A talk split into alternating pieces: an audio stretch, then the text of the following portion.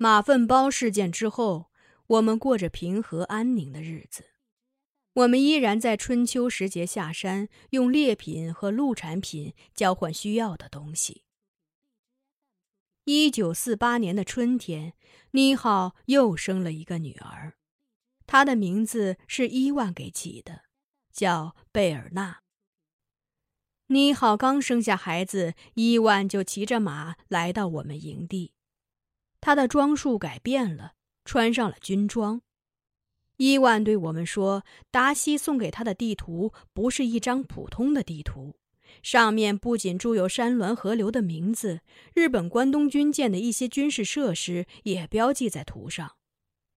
他们依靠地图找到了一个装载着坦克和弹药的山洞，那里还有两名抵抗的日本士兵。他们并不知道日本天皇已宣布战败投降。”那时，人民解放军已开始了对逃窜在山中土匪的大清剿。伊万这次上山，主要告诉我们说，现在山中既有逃窜的国民党兵，也有反共的土匪。一旦发现，一定不要放跑他们，要及时报告。伊万那次还带来了一个令我们震惊的消息：王禄和路德都以汉奸的罪名被抓起来了。如果罪名成立，他们有可能被处决。我们很不理解，鲁尼表现的尤其激烈。他说：“王禄和路德又没帮助日本人干坏事，他们一个懂日语，一个懂地形，才会被日本人利用。如果说他们有罪的话，王禄的罪在他的舌头，而路德的罪在他的腿上。”要是惩治他们的话，割掉王禄的舌头，砍断路德的腿也就足够了，何至于杀头呢？瓦罗加说：“也许我们看到的只是王禄和路德表面的东西，他们还为日本人做了什么事，捞取了什么好处？或许我们是蒙在鼓里的。”鲁尼很不高兴瓦罗加这样揣测王禄和路德。他说：“要是这么论汉奸的话，拉吉米也逃不掉。他不是留在东大营给吉田吹木库连了吗？”鲁尼的话音刚落，依旧不说话的伊芙琳忽然张口说道：“拉吉米给吉田吹木库连，不是把日本吹得战败了吗？”他的声音听上去悠悠的。好像一股从峡谷中刮过来的阴风。我们吃惊的看着他，他却依然缝着皮袜子，头都不抬一下。虽然鲁尼为王禄和路德的事与伊万有些不愉快，但因为伊万到来时他刚得了女儿，他觉得伊万还是给自己带来了福音，就请他赐给孩子一个名字。伊万想了想，说：“就叫他贝尔纳吧。”伊芙琳又张口说话了：“伊万身边留不住女人，他给女孩起的名字一准得丢。”他说话的时候仍然低着头，忙着手中的活计。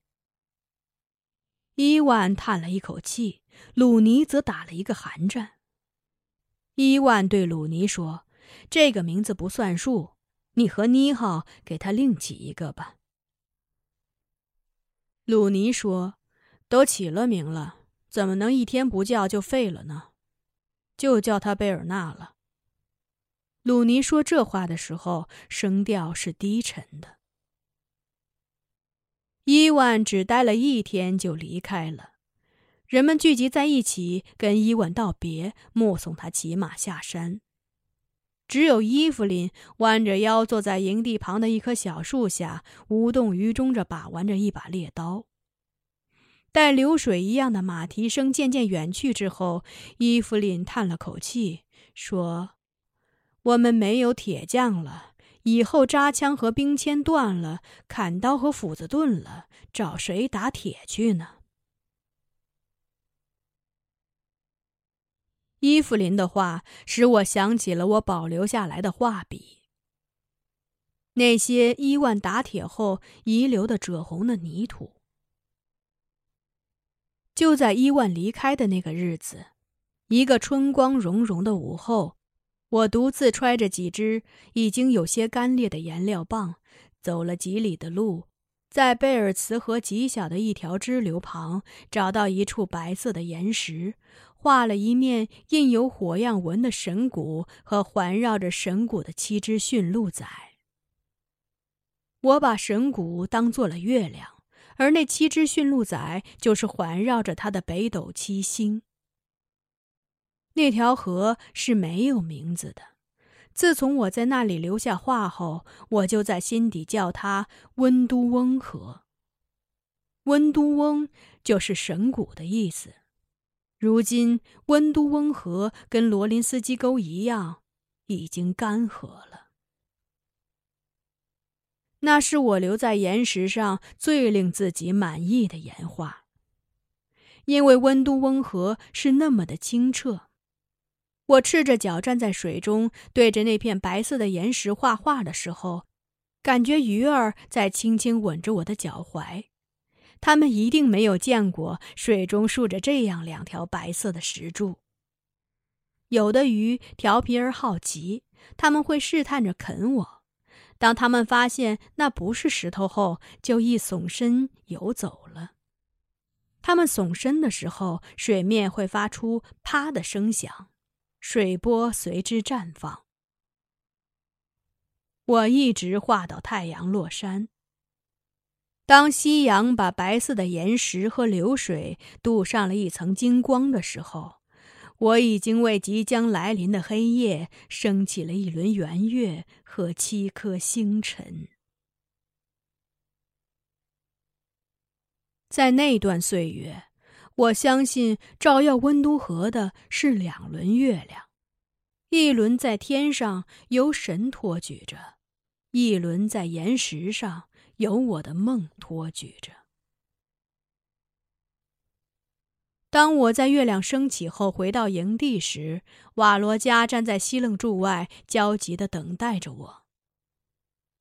我在见到他的那一瞬，忽然有种久别重逢的感觉，抑制不住的哭了起来。因为岩石上的图景和现实的图景都令我感动。我没有告诉他自己去哪里了。因为我觉得自己做的事情是和岩石之间的一个秘密。瓦罗加什么也没有问，他只是为我递上一碗煮好的鹿奶茶。一个好男人是不会追问女人的去处的。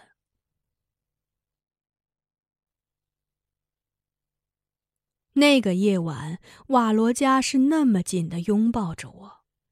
达吉亚那温柔的鼾声像春风一样回荡在西楞柱里。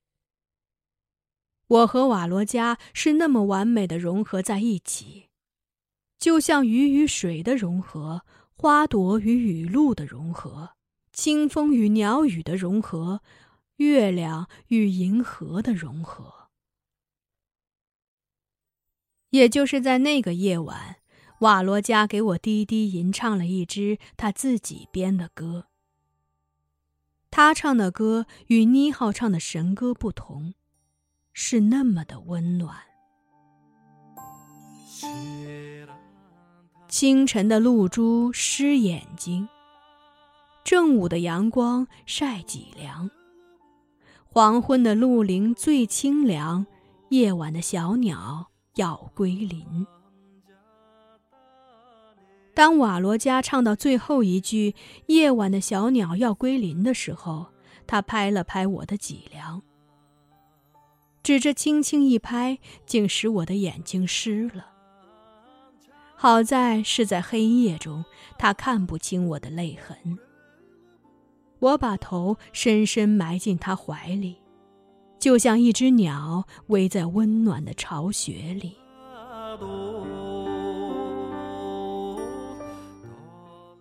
杰弗琳娜自从流产后再也没有怀孕，她常常面色仓皇地到妮浩那里，跪在马鲁神前虔诚地祈祷着。这情景让我想起玛利亚年轻的时候，不是也常常到尼都萨满那里去祈求马鲁神赐予她孩子吗？不同的是，玛利亚包着头巾，而杰弗琳娜的头上什么也不戴，甚至连个发夹都不别。她大约知道自己嘴上的缺陷。所以梳头的时候，总是把头发丝挽向唇角不歪的一侧，那团头发看上去就像上弦月旁的一朵浓云，把她的不足给遮掩了，使她的整张脸显得端庄了。玛利亚大约也后悔自己当年不该让杰弗琳娜失去怀着的孩子。一到给驯鹿聚绒的时候，看到鹿角渗出的鲜血。他的眼泪又会扑簌簌的落下来。